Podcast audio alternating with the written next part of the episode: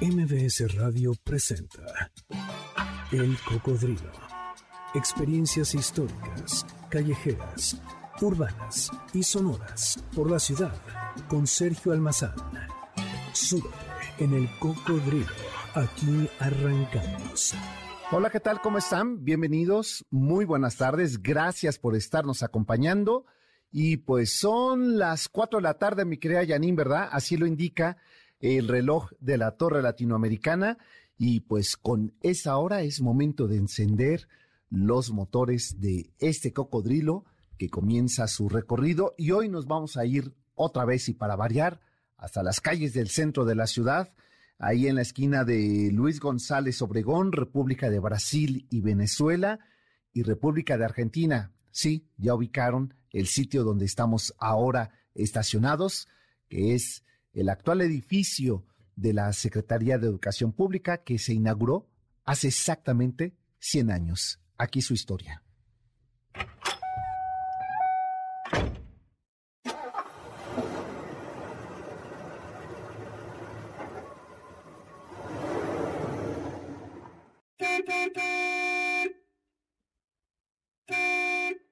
El domingo 9 de julio de aquel 1922, es decir, Hace un siglo, en punto del mediodía, los autos de las comitivas de los servidores públicos, del presidente Álvaro Obregón y del propio secretario de Educación, José Vasconcelos, se estacionaban entre la Plaza de Santo Domingo y las calles aledañas a la antigua aduana colonial y el flamante nuevo edificio que ocupaba los predios del exconvento de la Encarnación, que fue destruido para que el arquitecto Federico Méndez Rivas levantara uno nuevo, acorde a las necesidades y las políticas revolucionarias.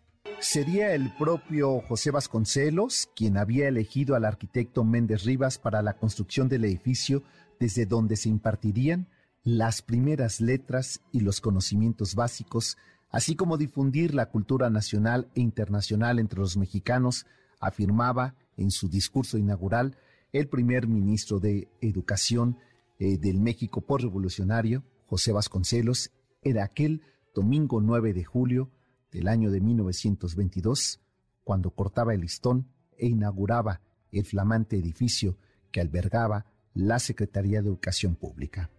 En esos instantes solemnes en que la nación mexicana, en medio de su pobreza, dedicaba un palacio las labores de la educación del pueblo, hacían votos para la prosperidad de un ministerio que ya consagrado en el esfuerzo creador y del y eh, del deber eh, político convertirse en fuente que manara en un polo que irradiaría, por supuesto, la educación. Así de esa manera, en ese México espléndido, diría José Vasconcelos aquel domingo 9 de julio, en un acto inaugural, que con ello albergaba el edificio y sembraba la semilla del sueño nacional, la educación pública, laica y gratuita, para todo el país, como promesa y en cumplimiento del artículo tercero constitucional, heredada de la Revolución Mexicana, aquella promesa parecía inaugurar también el principio de una población que hasta entonces era 80% analfabeta para cumplir el sueño de educar al país. El portentoso edificio, que de una superficie de 8.500 metros cuadrados, tuvo un costo de 800 mil pesos. Vasconcelos observó que la construcción terminada aún no reflejaba la cultura nacional y en su esencia más profunda era necesario plasmar la obra de la Secretaría de Educación Pública en sus propios muros, de tal forma que se convirtieran en eternos difusores de los trabajos emprendidos por los hombres, que aquella plástica que dos años más tarde se reflejaría en los muros, constituía el sueño de José Vasconcelos, una educación pública, pero también la otra de las revoluciones, la revolución cultural que marcaría la identidad nacional del México postrevolucionario, a 100 años de la inauguración de aquel flamante edificio que hasta el día de hoy alberga las oficinas administrativas de la Secretaría de Educación Pública. Pero este recorrido no estaría completo si no fuera gracias a la eh, fonoteca de eh, Janine Montes y hoy con ayuda de su madre, que por cierto preguntaba, doña Aurora, oye, ¿dónde está mi disco que quiero escuchar un tema que un poquito más adelante se lo vamos a dedicar, ¿verdad, me cae eh, y que ahí está ahorita limpiando los acetatos, ya poniendo los listas, porque la rocola de esta tarde suena así. La rocola del cocodrilo. Se trata de Amalia Mendoza, la Tariacuri, que esta tarde sonará en la rocola del cocodrilo. Amalia Mendoza García nació en la ciudad de Michoacana de San Juan, Huetamo, el 10 de julio de 1923, es decir, hace 99 años, y a los seis meses de edad su familia se fue a vivir a Morelia, la capital de Michoacán, y a los seis años empezó a cantar en la escuela, y en una de sus primeras interpretaciones fue el tango Ladrillo. La propia Amalia eh, Mendoza, la Tariacuri, se refería sobre esta incursión musical de la siguiente forma. Cuando llegaba a la parte de la canción que habla de los jueves y domingos, había una viejecita llevando paquetitos al preso en la cárcel eh, donde estaba su hijo. Se soltaba a llorar Amalia Mendoza cuando llegaba a esa parte y como ella misma lo decía, ya desde entonces empezaba a ser dramática. Amalia Mendoza era la más pequeña de los cinco hijos de la familia Mendoza García y todos con un gusto por la música de forma profesional. Cuando ella tenía nueve años de edad, en 1932, sus hermanos Norberto, Eligio y Juan formaron aquel famoso trío llamado Tariacuri, uno de los primeros tríos masculinos en dedicarse a la canción ranchera. Amalia también quería ser artista y sin que se dieran cuenta sus hermanos, formó otro trío con su hermana y su amigo cuando Amalia tenía apenas 13 años de edad. Sí, sí que era melodramática, ¿verdad? Nuestra querida Amalia Mendoza en el momento de cantar. Pues esa, esa, ese trío que había formado Amalia con su hermana y un amigo, pues se disolvió muy pronto. Pero Amalia y su hermana Perla formaron el dueto Las Tariacuritas. Cabe señalar que Tariacuri significa eh, en lengua eh, este, eh, tarasca rey o reina siendo la XCW la estación de las voces y nuevos valores musicales en los años 30 y 40, el trío Tariacuri comenzaron su carrera ascendente en esa radiodifusora en Morelia, donde rápidamente tuvieron un éxito inusitado, teniendo que dejar las transmisiones musicales radiofónicas para iniciar una gira artística por Estados Unidos. Los el trío Tariacuri, aquellos hermanos eh, Norberto, Eligio y Juan, pues abandonarían su programa radiofónico, pero las hermanas Amalia y Perla suplieron a los hermanos y pronto ellas fueron la sensación musical para la audiencia de Morelia, Michoacán. Un día Amalia se enojó con su novio y quiso irse de México y firmó un contrato para viajar a Europa y cantar allá con Perlita por un año entre 1943 y 1944. Al regresar a México se comunicó con su novio y se reconcilió con él. Se casaron y ella aceptó dejar su carrera para trasladarse al estado de Veracruz con su marido, quien era un médico especialista en enfermedades tropicales. Aunque su marido le prohibió seguir cantando, Amalia viajaba cada seis meses a la Ciudad de México para grabar canciones para la Lotería Nacional y posteriormente para discos eh, Columbia con su hermano Juan Mendoza, el Tariacuri, eh, con quien formó el dueto de ese mismo nombre. Amalia y Juan grabaron varios discos sencillos que después fueron recopilados en discos de larga duración.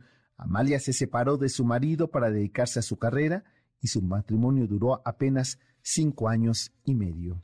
Y efectivamente con este tema, Puñalada Trapera, Amalia Mendoza Latariacuri inició su carrera como solista en 1954 esta composición del maestro Tomás Méndez, uno de los eh, grandes compositores de guapangos eh, que eh, justamente hizo famosa tanto al compositor como a la propia Amalia Mendoza con grandes temas que interpretaría esta cantante en aquellos años 50. Amalia se le conocía como la Tariacuri y fue una de las primeras mujeres exitosas en el género de la música de mariachi.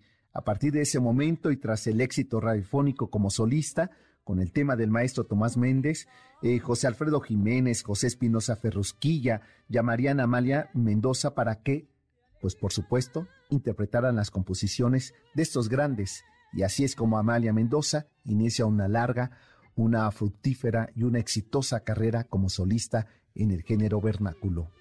La carrera musical de Amalia Mendoza, la tarea Curi, abarca más de 30 años e, eh, e, incluye 36 álbumes grabados. Sus canciones más famosas son Échame a mí la culpa de José Ángel Espinosa Ferrusquilla, Amarga Navidad, compuesta por el extraordinario José eh, Alfredo Jiménez, y en 1954 se lanzó también como solista radial en la XCW con su propio programa, y desde ahí lanzaría a otras voces, como fueran las de Lola Beltrán y Lucha Villa, que atinadamente, eh, por allí del año de 1996, saldría un disco que compartiría con estas dos grandes señoras también de la música vernácula, Lola Beltrán y Lucha Villa. Las tres señoras se titula aquel material doble donde sería un homenaje de estas tres mujeres a la música vernácula mexicana con una carrera exitosa no solamente en la música, sino también como conductora de programas de radio, de televisión y también actuando en el cine.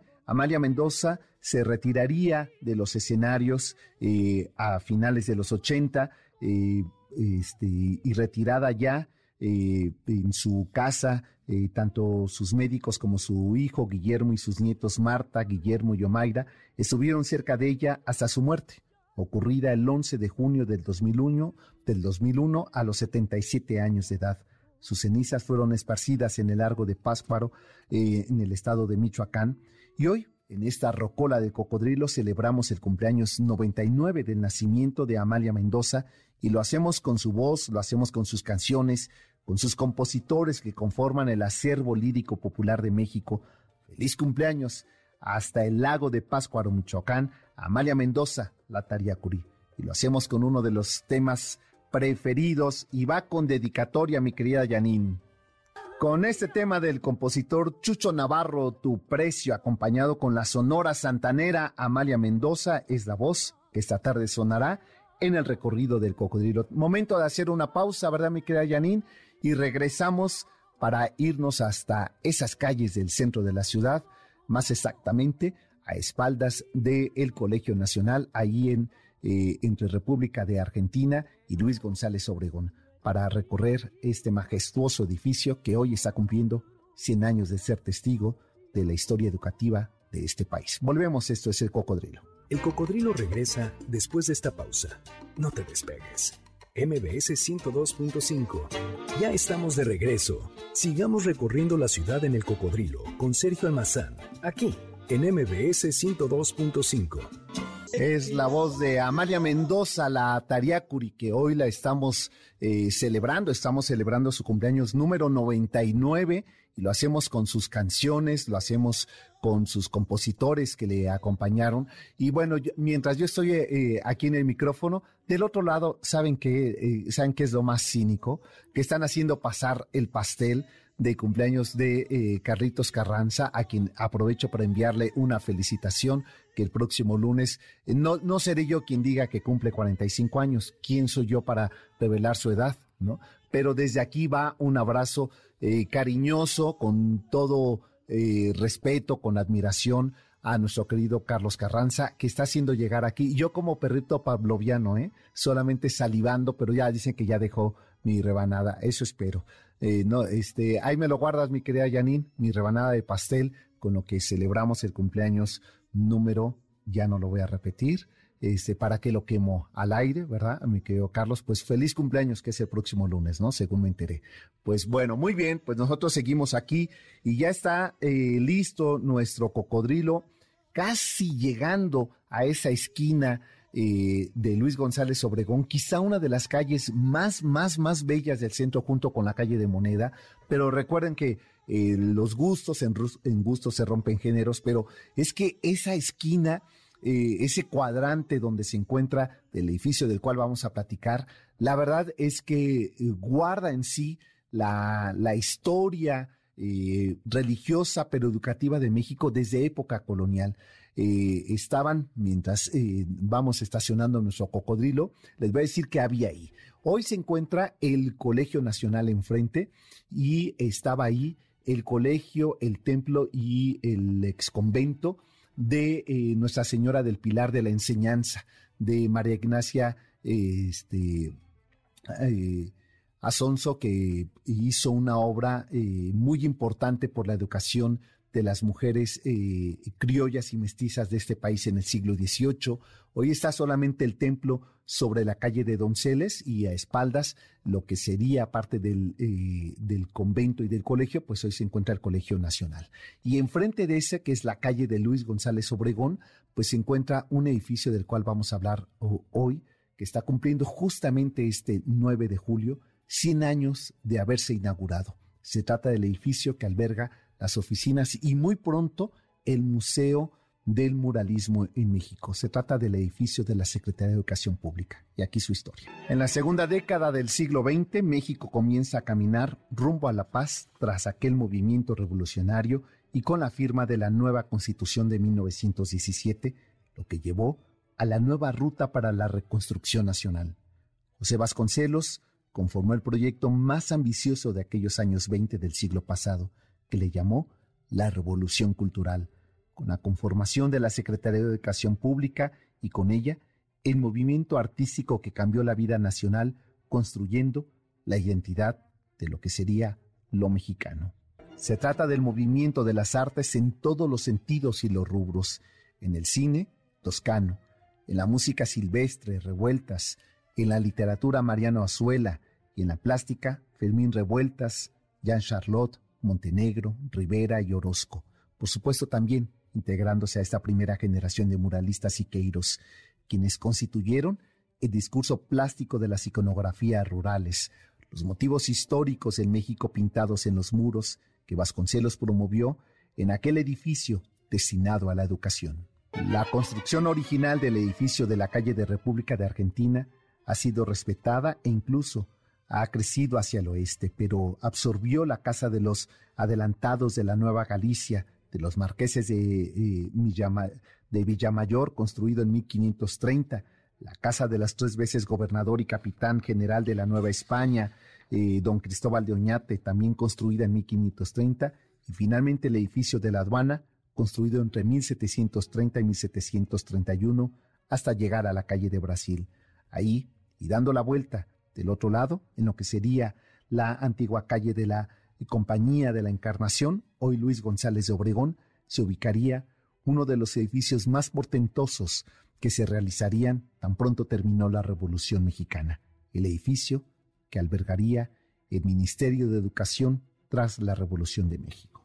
Eran las 11 horas del día 9 de julio de aquel año 1922 la Orquesta Sinfónica Nacional entonaba la marcha heroica de Berlioz. Después del arribo y acomodo de los diferentes asientos y el presidium, fue poco a poco siendo integrado por las autoridades, el secretario de Educación y rector de la universidad.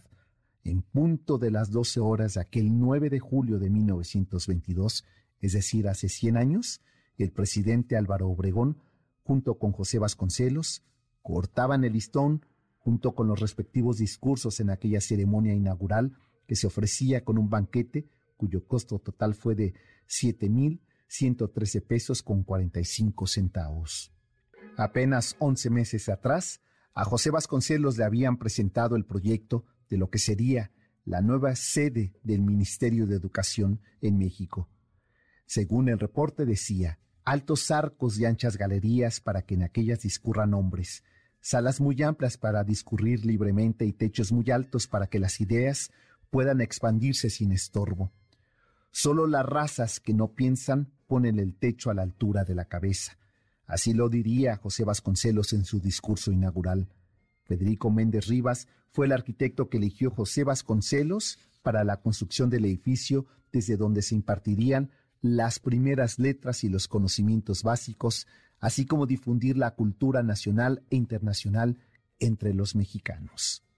En el proyecto inaugural del edificio de la Secretaría de Educación Pública, varios artistas de la época lo decoraron. Manuel Centurión eh, era uno de los escultores más importantes. Basta con que nosotros eh, miremos el monumento a la revolución para ver esas esculturas que Centurión realizó, pues aquí haría también propio este edificio e hizo unas esculturas. Eh, este, Ignacio Asunzolo, que remató la fachada, Diego Rivera, con sus murales en los corredores, Roberto Montenegro con un vitral y Adolfo Best, que hizo dibujos en los salones interiores. Era apenas el comienzo de una vida cultural, de una revolución de las ideas y, por supuesto, del inicio de la alfabetización a nivel nacional en este país tras la Revolución Mexicana.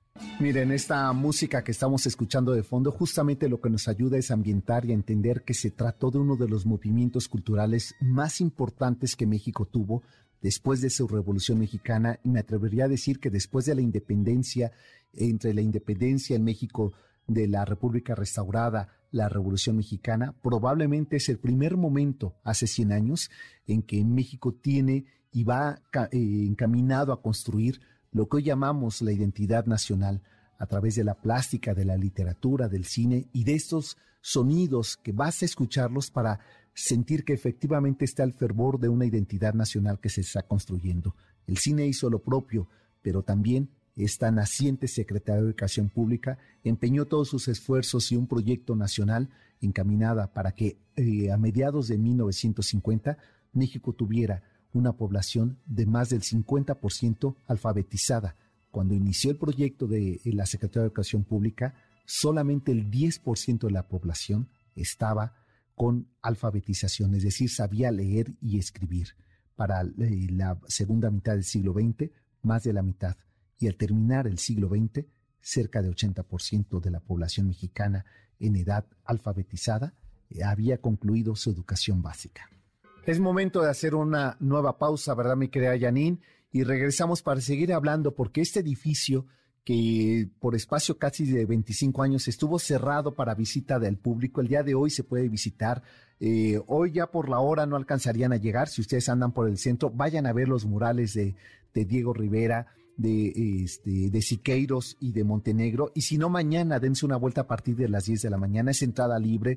Eh, el objetivo es que conozcamos cómo se germinó un proyecto que hoy día representa parte de la manifestación plástica artística en nuestro país, pero el edificio en sí mismo eh, fue encaminado a uno de las más nobles y hoy que estamos concluyendo los ciclos escolares, eh, hay que revisar lo que ha ocurrido alrededor de la pandemia eh, se aumentó en un 14% el, el, consumo de drogas en niños y en, adolescentes en este país que tras la pandemia abandonaron la escuela.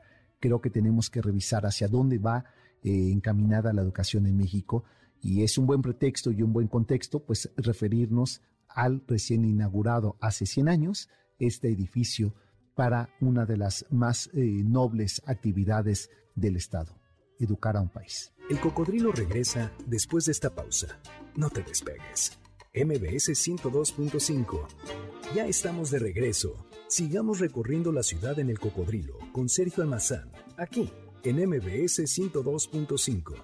Lo que no supe es si iba con dedicatoria, mi querida Janine, pero por lo pronto nosotros sí se la dedicamos esta canción porque así nos lo hizo saber que era de sus consentidas, que era de sus preferidas, para doña Aurora. Oye, anda por aquí. Eh, no, ¿verdad? Se, fue a su casa. Es que de momento pensé que eh, te había acompañado, pero que dijo, no, que te voy a andar acompañando. Yo me voy eh, a comer unos buenos churros y un chocolate después de haber visitado el dentista y haberle dicho que todo estaba bien. Pues doña Aurora, va para usted este tema, La Noche de mi Mal, y es la voz de Amalia Mendoza, la Tariacuri, a quien estamos celebrando su cumpleaños 99. Oiga, tenemos algunos regalos para ustedes. Eh, Jos Peck eh, vino, ¿no? Aquí a, cabina, este, o no, no, ¿verdad? No, no estuvo el autor de Qué molestes la gente feliz. Tenemos un libro para compartir con ustedes eh, y pues se lo vamos a regalar a quien nos diga cuántos años está cumpliendo el edificio de la SEP el tema del cual estamos hablando la tarde de hoy. Manden su respuesta a premios.mbs.com. Por favor, incluyan su nombre, su número telefónico y la respuesta correcta de eh, este, cuántos años está cumpliendo el edificio de la Secretaría de Educación Pública ahí del centro de la ciudad y se llevan este libro que molesta es la gente feliz. De una vez damos otro, ¿no? Otro regalito, ¿te parece? Me queda Janine. Un pase doble para Carnival of Kiss, un tributo a esta banda legendaria de Kiss. Pues fíjense que tenemos un, una cortesía doble para ustedes. También si nos dicen eh, este, quién era el entonces secretario de Educación en aquel 1922, eh, este, y con ello ustedes se llevan pues esta cortesía doble para ir a ver este tributo a Kiss. Pues tenemos ahí este regalo. Premios arroba mbs.com es eh, la dirección donde ustedes tienen que mandarnos la respuesta correcta con su número telefónico, su nombre completo y, eh, y nos dicen pues que, eh, que, escriben pues para dar la respuesta y para ir a Carnival of Kiss. Pues nosotros seguimos. Uy, este, regálame un poquito de esta, de esta canción de Tu Precio que la estábamos escuchando hace rato, pero ¿saben qué? Es de mis favoritas. Y hay una versión de Bienvenido Grana también que es eh, muy respetable también esa versión. Ahí está este tema. Aprovecho para enviar saludos. Vianey Torres, qué bueno que nos estás eh, siguiendo eh, a través de esta transmisión por Facebook Live. El Cocodrilo MBS, así nos encuentran Rolando Di Bruno, gracias también por estarnos siguiendo. Claret P, unas, dice que unas gárgaras con tequila o mezcal para que esa garganta mejore. Este, sí se nota mucho, mi querida Janine, que ayer estuve como en karaoke. No se me oye más sexy la voz. No será eh, eh, que este debe ser el tono ya el que estemos, pues ustedes eh, opinen. Por lo pronto, vámonos a los dos enormes, bellísimos patios de la Secretaría de Educación Pública, ahí en las calles de República de Argentina, Luis González Obregón, Venezuela y República de Brasil, donde en aquel 1922 se llevaría a cabo una de las ceremonias más importantes y también el inicio de un proyecto educativo tan importante para este país después de su revolución. El edificio principal de la Secretaría de Educación Pública tiene un acceso sobre la calle de República de Argentina. Ocupa el predio que anteriormente estuvo destinado al convento de la Encarnación, de la cual únicamente subsiste la iglesia, que fue construida en el siglo XVII misma que en 1924 fue inaugurada como Biblioteca y Sala de Banderas Hispanoamericanas, mejor conocida como la Biblioteca Iberoamericana. Y hoy, es un salón de actos, pero lo que es muy interesante es que al interior donde se encontraba el altar mayor de este templo, que eh, era el templo de la Encarnación del eh, convento con el mismo nombre, pues Roberto Montenegro, uno de los grandes, grandes pintores de la primera generación de muralistas, haría uno de los murales eh, de 12 metros de altura que se llama La Unión de los Pueblos Latinoamericanos.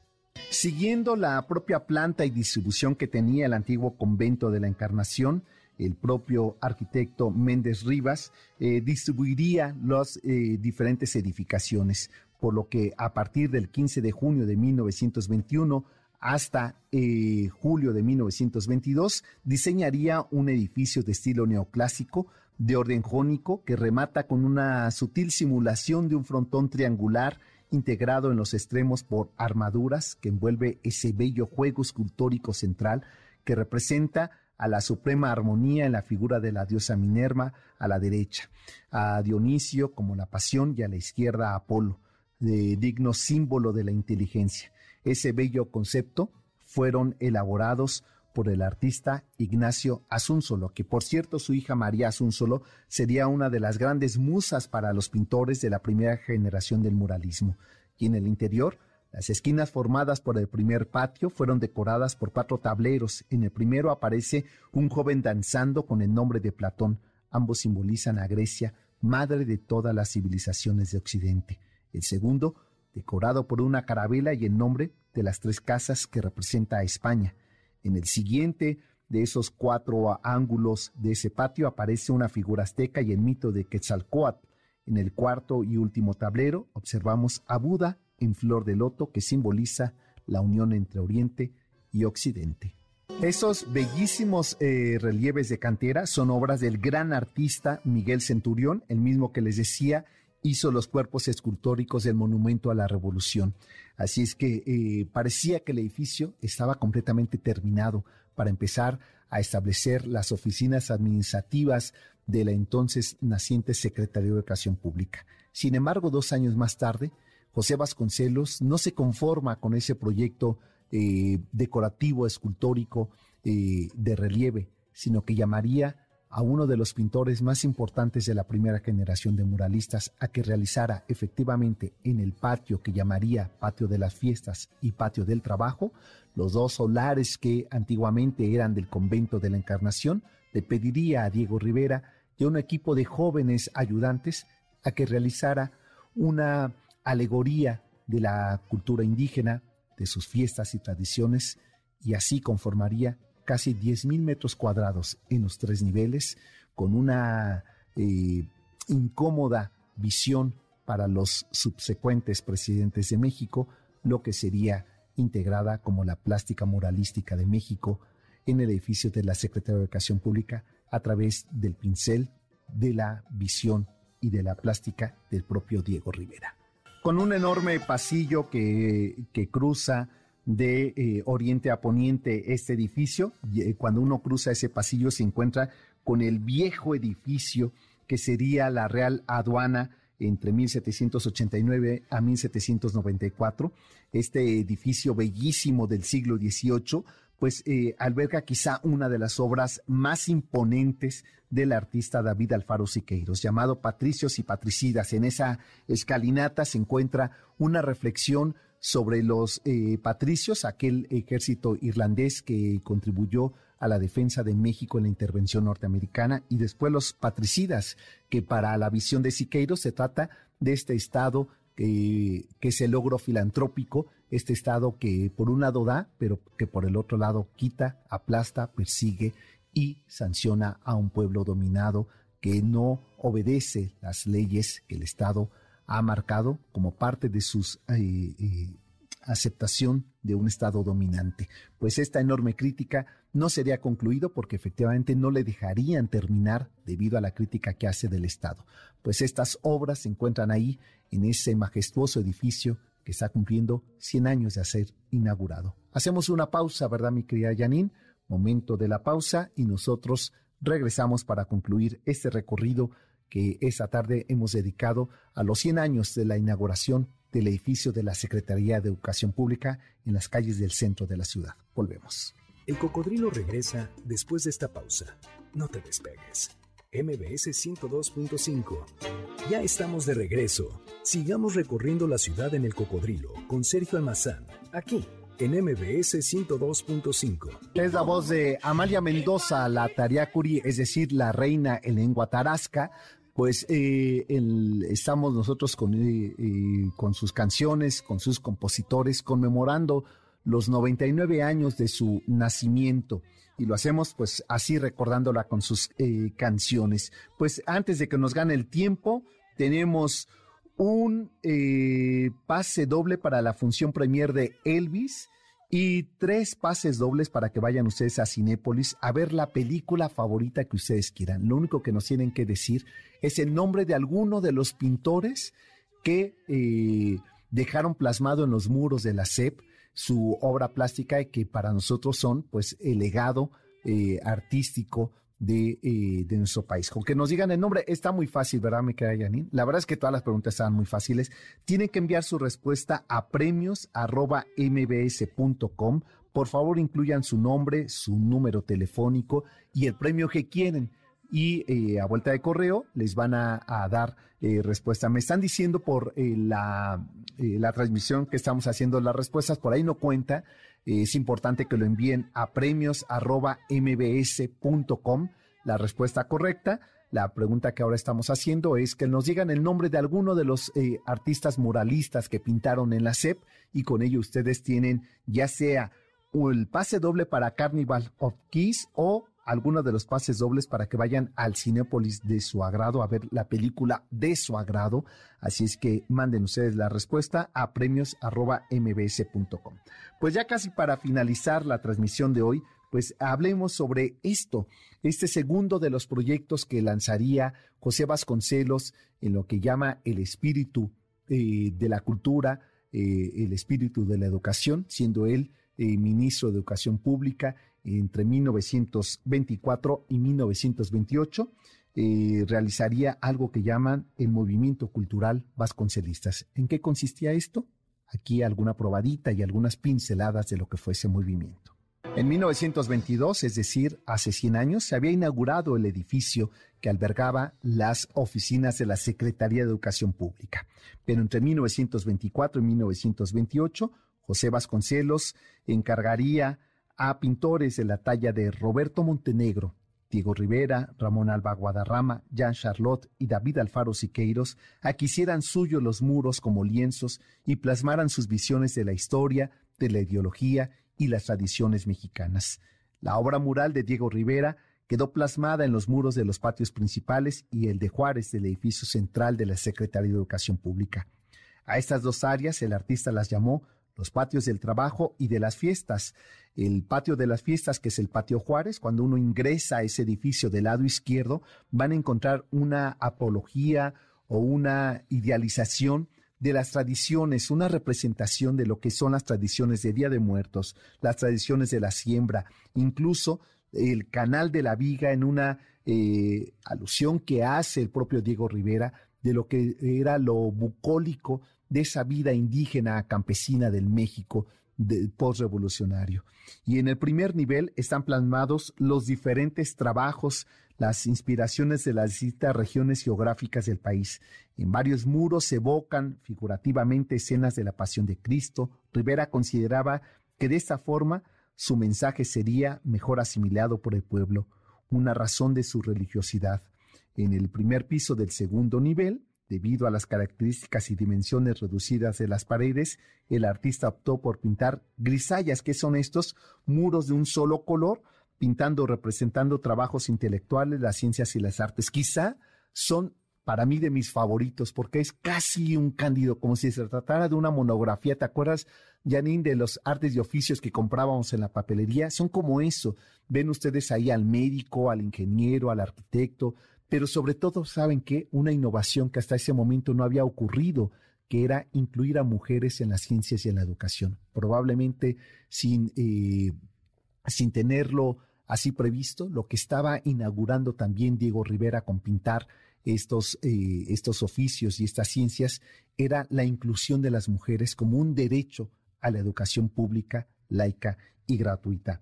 Era así como iniciaba un proceso educativo que se reflejaría después en otro de, en el tercer eh, este, piso de este edificio, pues ya Diego Rivera eran los años 28, ya eh, Vasconcelos había perdido las elecciones presidenciales, se había ido del país. ¿Y qué hizo? Pintar las revoluciones socialistas, el movimiento comunista, a través de lo que llama el corrido de las revoluciones, es una fuerte, una feroz crítica a ese capitalismo que cuando los miramos casi 100 años después de haberse producido estos murales, la reflexión es que no hemos aprendido nada de esos movimientos sociales y que todavía tenemos una enorme, profunda deuda con la educación, con la inequidad de género, con la inequidad social, económica y educativa en nuestro país. Y bueno, mm, eh, yo no sé si eh, del otro lado de la cabina recientemente han visitado la Secretaría de Educación Pública. Seguramente tú, Janine, cuando eras niña acompañabas a tu mamá a la SEP. Bueno, aunque no les den ganas de ir al baño, vayan al baño. Porque cuando ustedes llegan ahí, es que solamente eso pasa en este país. ¿Saben con qué se van a encontrar? Por ejemplo, con motivos de la sandunga, con motivos de las, eh, de las culturas este, del sureste mexicano, de estas eh, mujeres oaxaqueñas bellísimas, pues antes de que ingresen al baño, ahí pintó hasta el techo Diego Rivera a estas mujeres voluptuosas, teniendo como modelo a María Zúnzolo. Son bellísimos estos murales alrededor de la eh, cultura del sureste mexicano y después en la escalinata, eh, una escalinata que regularmente está cerrada, pues esta escalera está representada por cómo se ha dado las diferentes manifestaciones de la medicina en México. Entonces, desde la herbolaria prehispánica hasta la ciencia de ese iniciado siglo XX, ustedes pueden encontrar con una bellísima expresión del color mexicano, que dicho en palabras de O'Gorman, este país no se puede imaginar sin sonido y sin color. Pues ahí está expresado en este edificio. Es por ello que la invitación es que lo visiten y que reconozcamos el enorme proyecto de transición para construir una identidad nacional y un proyecto eh, de este país por la educación laica y gratuita que hay que defender, que hay que cuidar, que hay que fomentar y que hay que evitar que en momentos de crisis como es la pandemia que estamos viviendo, eh, cerca de, eh, eh, dos millones y medio de estudiantes desertaron en este ciclo escolar por razones de pobreza, de inseguridad o de narcotráfico. Razones que hay que analizar y que hay que reflexionar a 100 años de haber sido inaugurado este edificio del Ministerio de Educación Pública en nuestro país. Pues nosotros ya nos tenemos que ir, ¿verdad, mi querida Yanin? Ya se nos terminó el 20 pero los dejamos con el doctor Zagal y aprovecho para felicitar a Balones al Aire que está cumpliendo hoy cinco años, ¿verdad? Y que me enteré que se casó ya este muchacho, llegó adolescente y ahora pues ya todo un señor casado. Pues felicitaciones, Balones al Aire. Se quedan ustedes con aforismos y refranes, que es el tema de este banquete que ya nos tiene listo el doctor Zagal y como siempre de enorme y profundo interés para toda la audiencia de MBS 102.5. Quédense con la programación que todavía nos resta la tarde para seguirnos acompañando de estas propuestas diferentes y diversas de contenido. Pásenla bien, nos encontramos el próximo sábado en punto de las 4 de la tarde. Hasta entonces, buen fin de semana. MBS Radio presentó El Cocodrilo. Experiencias históricas, callejeras, urbanas y sonoras por la ciudad. Súbete en el cocodrilo. Nos escuchamos el próximo sábado aquí en MBS 102.5.